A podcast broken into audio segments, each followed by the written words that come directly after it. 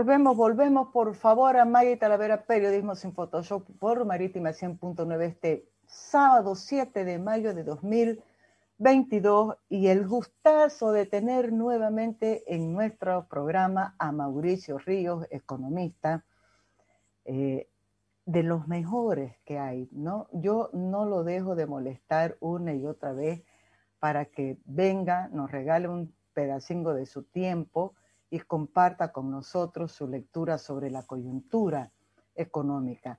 Ahora creo que hay muchos elementos interesantes a considerar en la coyuntura económica eh, de Bolivia que no puede estar desconectada, por supuesto, de la coyuntura económica eh, internacional. Muy buen día, querido Mauricio. Muchísimas gracias, como siempre, por tu predisposición a conversar con nosotros. ¿Cómo estás, estimada Maggie? Buenos días. Siempre con gusto accedo a tus invitaciones, estimada Maggie. Encantado de recibir siempre buenas preguntas y conversar un rato contigo sobre economía.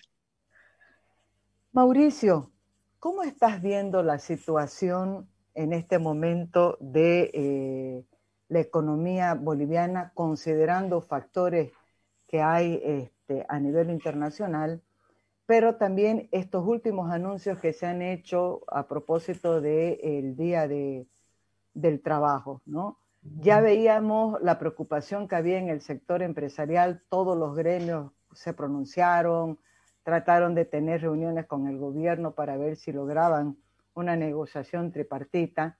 Hubo una reunión del gobierno con una de las instituciones del sector empresarial, pero no se tocó el tema del incremento ni nada, no, no sé para qué se reunieron. Eh, ¿Cómo estás viendo eh, esta coyuntura, Mauricio? Bueno, mal, mal, estimada Maggie. Primero, eh, respondiendo por orden a, tu pregunta, en el contexto internacional eh, estamos viviendo un momento de, nos estamos acercando cada vez más a, a, un escenario de estancamiento inflacionario, que es algo que vengo advirtiendo desde hace al menos un año, desde que varios economistas venimos advirtiendo este asunto, y es un escenario sumamente eh, peligroso. Es el peor de los mundos. Y entre otras cosas, estamos en este escenario porque ya teníamos un problema de sobrecapacidad, es decir, debido fundamentalmente al crédito artificialmente barato alrededor del mundo y el exceso de gasto público alrededor del mundo antes de la pandemia. Con la pandemia, eh, estos programas de hiperestímulo eh, exacerbaron los problemas fue mucho peor. Es decir, el problema de sobrecapacidad, de sobreendeudamiento, de, acumulación de déficit fiscal, incremento de la deuda pública a niveles récord.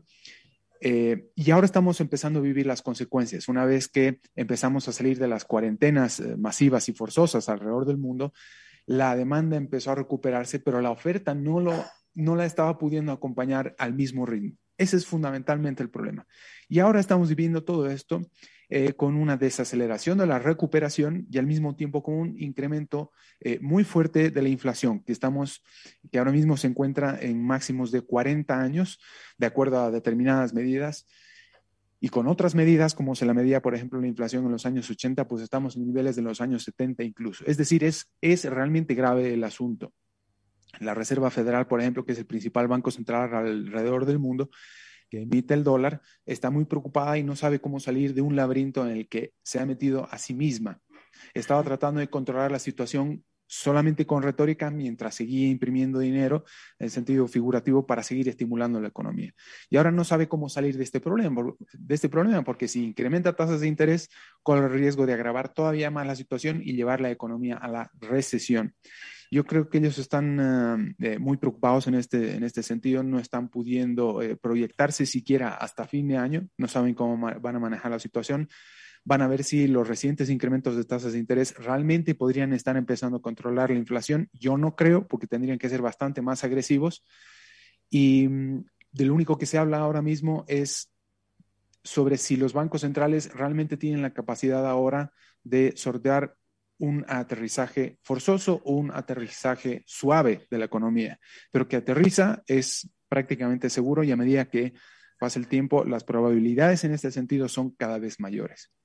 Y en Bolivia, lo que está sucediendo es eh, algo muy similar. Los problemas que arrastra Bolivia son muy similares a los que está viviendo ahora mismo la economía mundial. Solamente que los problemas, como ya hemos hablado en anteriores oportunidades, empiezan desde mucho antes. Básicamente desde que se implementa el modelo en 2006, pero su agotamiento empieza a mediados del 2013 y venimos arrastrando esos problemas eh, básicamente en forma de deuda, del incremento de la deuda, tanto, eh, tanto interna como, como externa, pública, hasta que el Banco Mundial ha dicho recientemente que la deuda de Bolivia, la pública, es demasiado abultada, que se acerca muy pronto al 80% del Producto Interno Bruto. Lamentablemente no tenemos cifras exactas actualizadas eh, por parte del régimen de Arce desde al menos mediados del 2021. Es decir, hay mucha incertidumbre en ese sentido y por tanto, cuando hay incertidumbre es lo que menos les gusta a los grandes capitales, es lo que menos les gusta a los mercados, lo que menos les gusta a los empresarios, porque son solamente ellos los que nos van a sacar de este entorno en la economía. Y todo lo que está sucediendo a raíz de la coyuntura eh, de la invasión de Rusia sobre Ucrania está agravando todavía más la situación. El modelo se ha agravado en varios sentidos, pero fundamentalmente en la incapacidad que tiene el país para producir y exportar gas y por tanto conseguir financiamiento. ¿sí? Los eh, precios de los commodities se han incrementado en aproximadamente promedio 25% solamente en 2021 y en lo que va de 2022 se ha incrementado aproximadamente otro 25%. Entonces, en la medida que los commodities se vayan incrementando, Bolivia va a tener eh, serios problemas eh, eh, para poder eh, satisfacer la demanda interna, incluso ya ni siquiera la, demanda de Argentina y Uruguay, donde exportamos gas, perdón, de Argentina y Brasil, no Uruguay, que es donde exportamos, entonces eh, vamos a tener serios problemas en la medida que más se agraven los problemas en la economía global. Ese es básicamente el escenario y no soy optimista como ya te vengo diciendo hace cierto tiempo, estimada Maggie.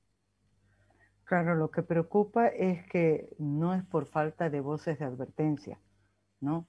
Y como estás este, graficando aquí, hay un contexto internacional que también es complicado y que no favorece en absoluto a este, el, análisis que se puede hacer de lo que está ocurriendo en lo local, en lo nacional.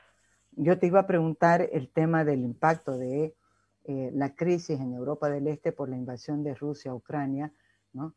cuánto también eh, pesaba o influía en, este contexto, ya vos habías hablado, y ahí me gustaría que precises qué se entiende por estancamiento inflacionario, que es lo primero que nos has largado cuando nos decían nos estamos acercando cada vez más a un estancamiento inflacionario. Sí, esta inflación. Los efectos de la guerra eh, en Ucrania no son exactamente los mismos y a la par sobre todas las economías emergentes a las cuales de una u otra manera Bolivia se inserta, básicamente porque todo lo que exporta lo hace a un país como Brasil y a otro como Argentina, que son parte de, las economías emergentes. A unos países ha beneficiado el incremento de precios de materias primas porque las exportan y están eh, yendo a sustituir eh, las exportaciones de otros países. Es decir, todo se está reacomodando en este sentido.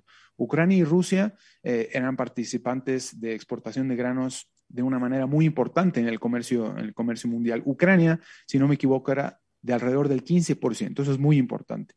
Eso está impactando en varias economías, pero de manera distinta, como decía. Bolivia no está pudiendo aprovechar ya desde hace mucho tiempo eh, este incremento de, los precios de, de, las materias primas porque tiene serios problemas estructurales y porque el modelo implementado o impuesto en 2006 o desde 2006 se ha agotado por completo. Y eso lo ilustra la imposibilidad que tiene Bolivia para poder colocar bonos soberanos los 2 mil millones que solamente lograron colocar 850 millones apenas, que no son ni, para tapar una muela con el nivel de gasto público que tiene ahora mismo el Estado en, sus tres niveles. Eh, y pues es eso, básicamente. Brasil se está beneficiando enormemente porque está atrayendo capital eh, pero de manera impresionante, ha sido la moneda, el real brasileño ha sido la moneda con mejor performance hasta el momento del mundo, y ni qué decir de las, eh, de las economías emergentes, pero Bolivia no está acompañando esa suerte, es decir, eh, Bolivia está totalmente agotada y justamente aterrizamos en lo que decías. Recientemente, con motivo del Día del Internacional del Trabajo, el primero de mayo, se ofrecieron cosas totalmente improvisadas, con un discurso totalmente rancio, keynesiano marxista, no tiene nada que ofrecer, ni siquiera alguna otra nacionalización como la de los hidrocarburos en 2006 para poder conseguir financiamiento. Entonces, estamos en un entuerto muy, muy, muy complicado. ¿Qué es el estancamiento inflacionario? Es la posibilidad o la imposibilidad, mejor dicho, de los empresarios por encontrar oportunidades para seguir invirtiendo a largo plazo. ¿Por qué? Porque por un lado la gente no está demandando lo que produce y al mismo tiempo, porque está sobreendeudada y, y, varios, otros, varios otros problemas, no hay empleo y al mismo tiempo el gobierno con el nivel de gasto que tiene, les quita las posibilidades a los empresarios de poder encontrar soluciones a problemas que la gente demanda, eh, sobre los que demanda eh, soluciones. Es decir, no están pudiendo ejercer la empresarialidad fundamentalmente. Estamos sobreendeudados y encima vamos a tener problemas muy pronto de inflación. Hace, en esta semana han salido notas eh, de la BBC preguntándose por qué en Bolivia no hay inflación ahora mismo, como en el resto de países y sobre todo en el, vecindario. Y mi, respuesta ha sido, mm, eh, un poco distinta a la que han tenido la gran generalidad de economistas. No es que no tenemos inflación. Primero que no tenemos inflación en la canasta básica o en el IPC que construye el INE, pero pronto eh, la vamos a tener eh, en toda la economía. La inflación ahora mismo se la está viendo en los sectores donde los economistas convencionales están diciendo que todavía existe auge. Por ejemplo, el sector de la construcción. Ha debido haber propagandas del régimen de Arce, estimada Maggie, diciendo que el sector de la construcción se ha recuperado a un ritmo del 18% del Producto Interno Bruto, que es impresionante. Y sin embargo, tú caminas por la calle y ves cada vez mayores obras que están quedando paradas porque no las están pudiendo vender eh, porque no existe demanda, porque la gente ya está sobreendeudada, o porque existe mucha incertidumbre y no quieren invertir a largo plazo. Es decir, es muy serio el, problema. Todo esto redunda en la imposibilidad de poder, en la imposibilidad de eh, seguir sosteniendo el nivel del tipo de cambio. Eventualmente esto se va a romper. Lo único de lo que depende la estabilidad económica del país ahora mismo, así como lo ha hecho durante años, es el tipo de cambio fijo. Para poder, eh, sí, para poder eh, afectar el tipo de cambio, para, ver, eh, para moverlo, tendríamos que tener toda una otra serie de factores como la flexibilidad laboral, recorte del gasto público de manera decidida, etcétera, atracción de capitales, etcétera, para ver si realmente funciona. Si solamente devaluáramos con las condiciones actuales que tenemos, con el modelo, con la hiperregulación, eh, con toda la serie de marañas regulatorias, eh, sobre todo en el sector bancario y financiero, ya eh, desde 2006 son demasiadas y generarían un problema demasiado grande, estimada Maggie. Chile, por ejemplo, que tiene, que tiene ahora una inflación de alrededor del 10%, tiene un régimen cambiario flexible, pero se pueden permitir tener un régimen cambiario flexible porque al mismo tiempo la economía es muy flexible, es decir, es muy fácil contratar, es muy fácil despedir, eh, es muy fácil atraer eh, capital, existía, al menos hasta hace muy poco tiempo, seguridad jurídica, por lo tanto uno podía invertir a largo plazo en, eh, Chile, estaba perfectamente articulada con el mundo, atrae bancos privados del exterior, y demás. Ningún problema en ese sentido, salvo que ella, Boric, eh, empiece a hacer, eh, empiece a copiar el modelo boliviano como, como tanto quiere y tanto pretende, también en Pedro Castillo en el Perú. Ahora no tenemos la posibilidad, no nos podemos dar el lujo de incurrir en una devaluación cambiaria, porque las consecuencias serían enormes. Y esto el gobierno lo sabe, si no, ya lo hubiera hecho hace mucho tiempo. Sin embargo, el momento en el que esto ya no aguante más, probablemente eh, entremos en un régimen de restricciones al estilo argentino, por los cuales tendríamos un dólar paralelo, eh, como el que se llama ya el dólar blue. Tendríamos dobles bandas cambiarias, etcétera. Esto es ante la escasez, eh, escasez de dólares. A mí me alegra que hayas tenido eh, emprendedores entrevistando, que hayas entrevistado a emprendedores inmediatamente antes de, nuestra conversación ahora mismo, sabiendo que están atrayendo capital eh, internacional. Pero eso es excepcional, estimada May. El problema es estructural, no coyuntural. Si hubiera cada vez más emprendedores en este país, empezaríamos a resolver rápidamente todos los problemas que tiene el país. Pero no se les permite a los emprendedores en este país solucionar problemas que probablemente el mismo gobierno oh, está creando con su excesivo gasto público. Lo que ha logrado Luis Fernando Ortiz con Delta X es eh, extraordinario y es de aplaudir, pero se necesitan muchísimos más de él. Aunque sí, debo diferir eh, cuando dice que necesitamos menos politólogos y demás, o menos eh, expertos y profesionales o científicos de las áreas, de las áreas sociales. Yo creo, que se, yo creo que se necesita más de todo y restablecer un orden de se necesita restablecer las instituciones en el país, se necesita restablecer eh, la institucionalidad democrática, eh, se necesita toda una serie de factores, y el país está roto por completo. En las últimas, solamente en los últimos días hemos visto cómo la policía está eh, corrompida con Diprove, con el, robo de autos usados en Chile que los venden en, el Chapare, y Yapacaní.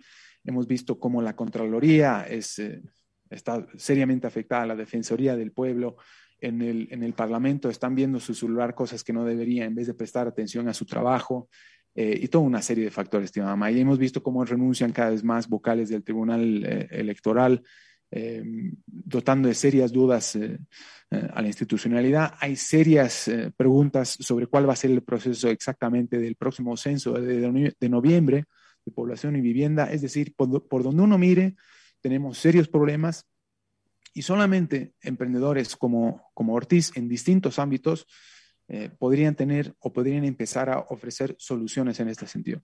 No hay otra manera de recuperar la economía, estimada Y es decir, vamos a tener más problemas todavía, lamento decirlo, y nos va a costar mucho recuperarlo, eh, recuperar el país porque requiere muchísimo esfuerzo en todo ámbito. Es decir, no podría estar más destruido ahora mismo, aunque entiendo que la economía pende de un hilo todavía, es decir, hay mucho más por ver todavía. Cada vez que lo escucho Mauricio, me vienen 500 preguntas en cada una de sus reflexiones, pues, ¿no? Eh, la primera sí quiero coincidir con vos eh, en algo que observabas de lo que había dicho Luis Fernando. Yo creo que también Bolivia necesita más de todo, ¿no? Tal vez no más abogados, eh, no hay un estudio tampoco de mercado, ¿no?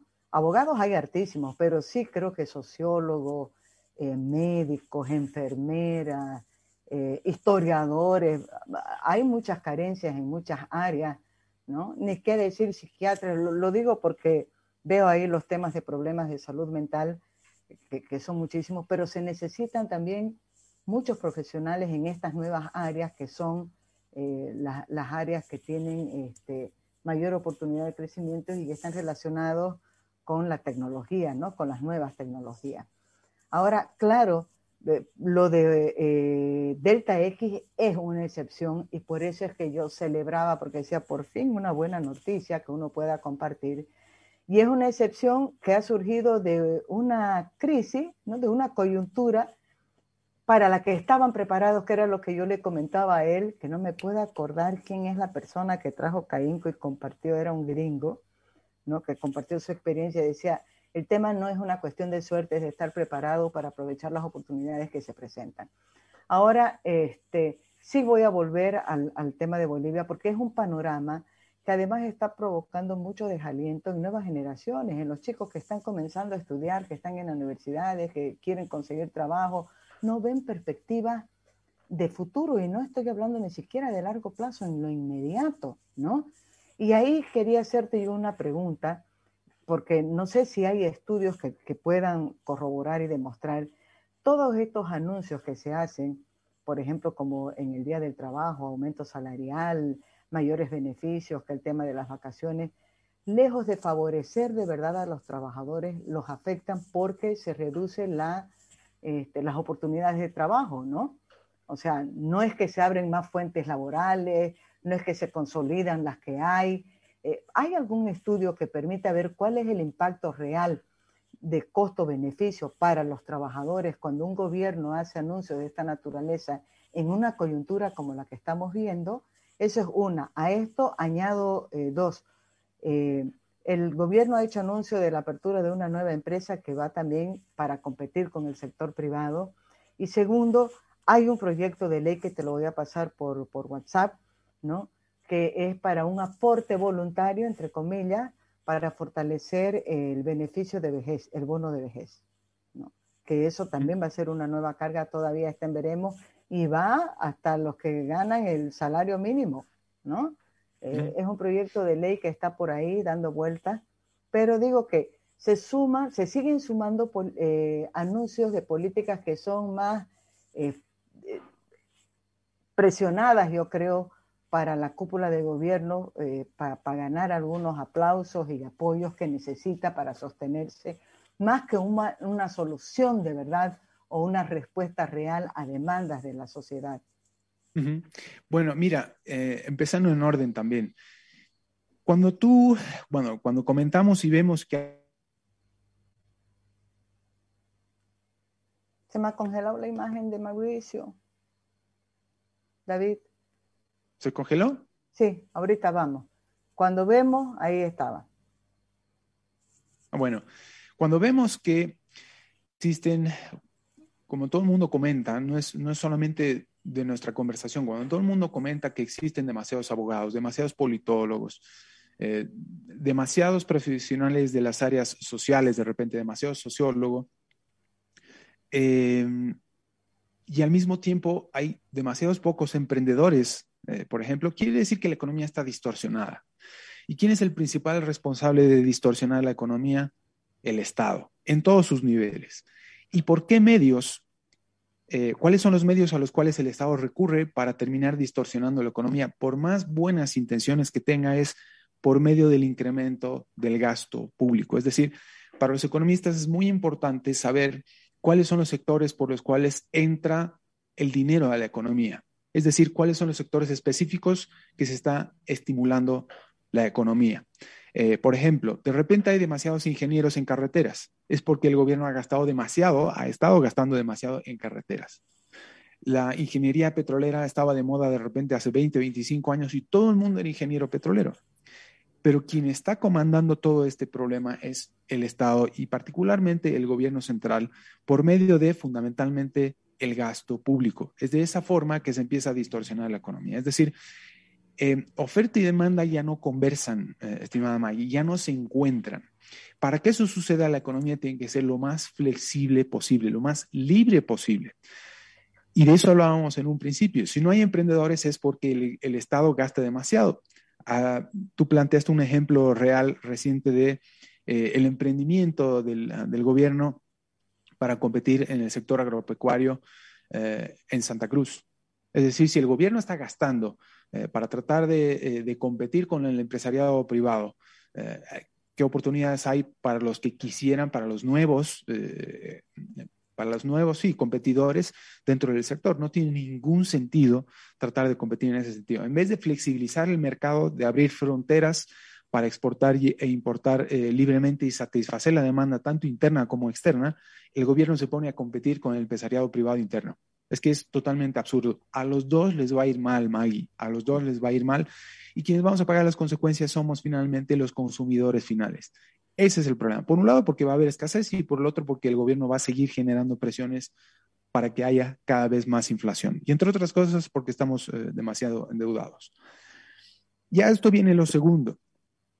Y esta es la gran paradoja de, quienes, insisto, por más buenas intenciones que tengan, esta es la gran paradoja de las políticas eh, sociales o de quienes eh, abogan o tratan de diseñar políticas públicas tratando de eh, proteger a los más desprotegidos, valga, valga la redundancia. La gran paradoja es que, por ejemplo, a las personas, a las embarazadas, por ejemplo, se las trata de proteger diciendo que se, les va a dar un mayor subsidio o mayores vacaciones y además pagadas. Y todo eso lo tiene que pagar el empresario, que es carísimo. Lo primero que va a tratar de hacer el, empresario, sobre todo en tiempos de crisis, es evitar la contratación de mujeres que podrían eventualmente embarazarse. Ese es el efecto. El efecto del incremento del salario mínimo es exactamente igual. Va a provocar eh, mayores despidos, va a provocar que se incremente la informalidad, va a incrementar la inseguridad laboral de toda la gente, porque eh, trabajar en el sector informal quiere decir que no tiene seguro, eh, de repente contra, contra accidentes en, la empresa o en la industria, en la planta, de, la planta industrial X, eh, y genera todos esos problemas de manera permanente. Y al mismo tiempo genera los problemas en los, en los únicos problemas que se concentra en el empresariado privado, esa es otra crítica que voy a hacer también, genera contrabando al mismo tiempo. Es decir, es tan difícil, tan caro invertir en Bolivia, tan caro producir en Bolivia, que han terminado, que el gobierno ha terminado destruyendo todo el aparato productivo nacional y no queda más que importar todo lo que antes producíamos de manera competitiva. ¿Sí? No es que tenemos que reactivar la demanda, es decir, aquí el Estado no tiene que hacer más nada, tiene que dejar de intervenir tiene que dejar actuar al empresariado privado, tiene que dejar actuar a los consumidores y decir qué es lo que prefieren, cómo, cuándo, dónde. Tiene que conversar con los, eh, con los, eh, con los empresarios. Y no me estoy refiriendo a que tienen que sentarse en una mesa a discutir. Ellos conversan por medio del mecanismo de precios. Los precios lo dicen absolutamente todo. Y si eventualmente tenemos inflación, pues van a distorsionar eso más. Es decir, podría generarse un caos de proporciones siderales en este país y seguimos el curso por el cual estamos yendo. Volviendo al tema del, eh, el tema del contrabando. El contrabando es un reflejo más del problema, no es el problema en sí mismo. El contrabando es un reflejo, es decir, el contrabando es la fiebre, no la infección. Y aquí nos estamos concentrando de manera permanente criticando al gobierno de que tiene que detener la fiebre, cuando en realidad nos tenemos que concentrar en toda la infección que son las hiperregulaciones, que son las hiperregulaciones de los controles de capitales, eh, eh, controles a las exportaciones, eh, todas, estas, todas estas políticas sociales recientes del, del 1 de mayo para incrementar el salario mínimo, que uno pueda salir en, el cumpleaños y le paguen y, tenga más vacaciones y todo este tipo de cosas, es una maraña regulatoria que no hace más que encarecer la inversión y por tanto reducir la calidad de vida en el país para todos.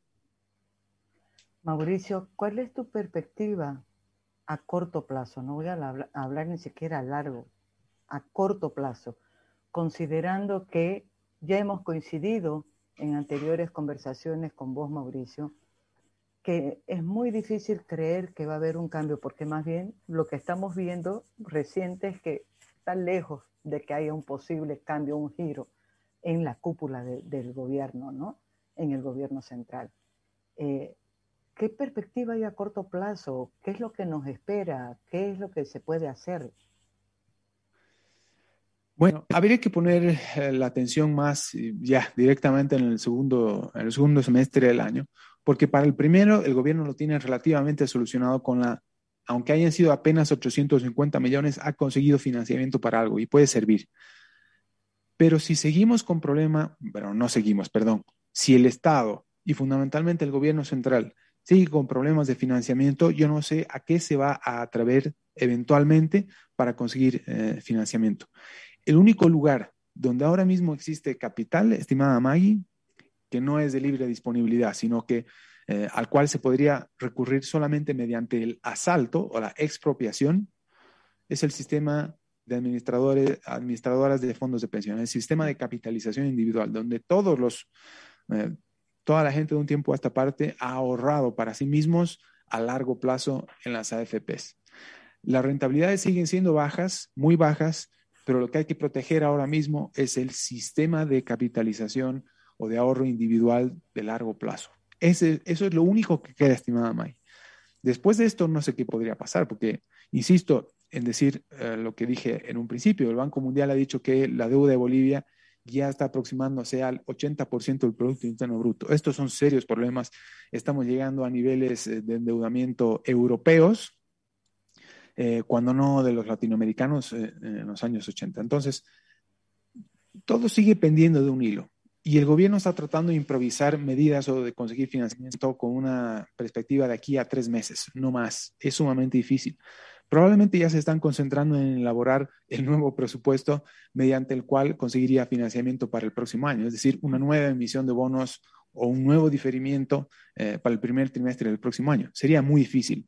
Entiendo que están tratando de eh, alcanzar una nueva emisión, quién sabe, por otros mil, por otros dos mil millones, eh, millones de dólares. Acuérdate que el proyecto inicial de esta emisión, estimada Maggie, era de tres mil millones. Exacto y consiguieron 850. Y además estos 850 se los prestaron participantes nacionales en el exterior. Es decir, la deuda interna ha sido emitida en el exterior en este caso. Es decir, eh, no existen grandes eh, capitalistas que se estén entusiasmando mucho por el futuro de la economía eh, nacional.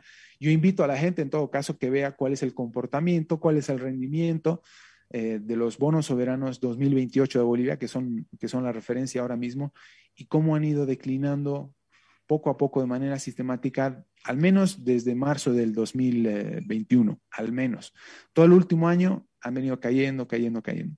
Y eventualmente podemos terminar teniendo el problema de Bukele en, El Salvador, el problema de, los Fernández en Argentina, el problema de, todos estos eh, lugares donde no existe ya institucionalidad, donde existen solamente autocracias. Vamos de, repúblicas bananeras. Somos repúblicas bananeras, cuando no cocaleras.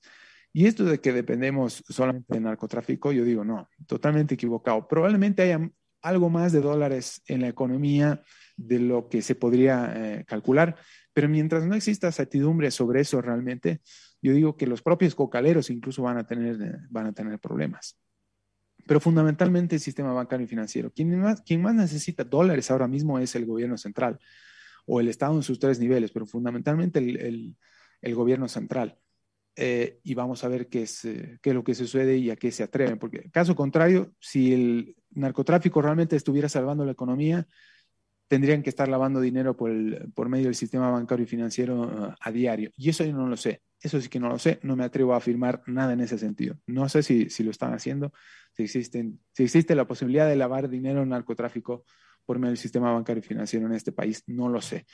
Pero a eso responde todo lo que hemos estado conversando hasta ahora. La incertidumbre es demasiado grande, no sabemos ya exactamente de qué depende lo que vaya a pasar en este país de aquí a tres, seis meses apenas. En eso estamos, Maggie. ¿Cuál es mi perspectiva de corto plazo con la economía? De aquí a tres meses probablemente no pase nada, pero de aquí a seis nadie sabe. Así de claro. De todas maneras, eh, Mauricio, yo te voy a convocar este, tal vez en este mes, a fin de, este mes o inicios de junio, porque creo que es importante hacer un seguimiento. Eh, quiero ver, eh, quiero preguntarte qué, peso pueden tener también los otros niveles de gobierno en su orientación, en sus inversiones, ¿no?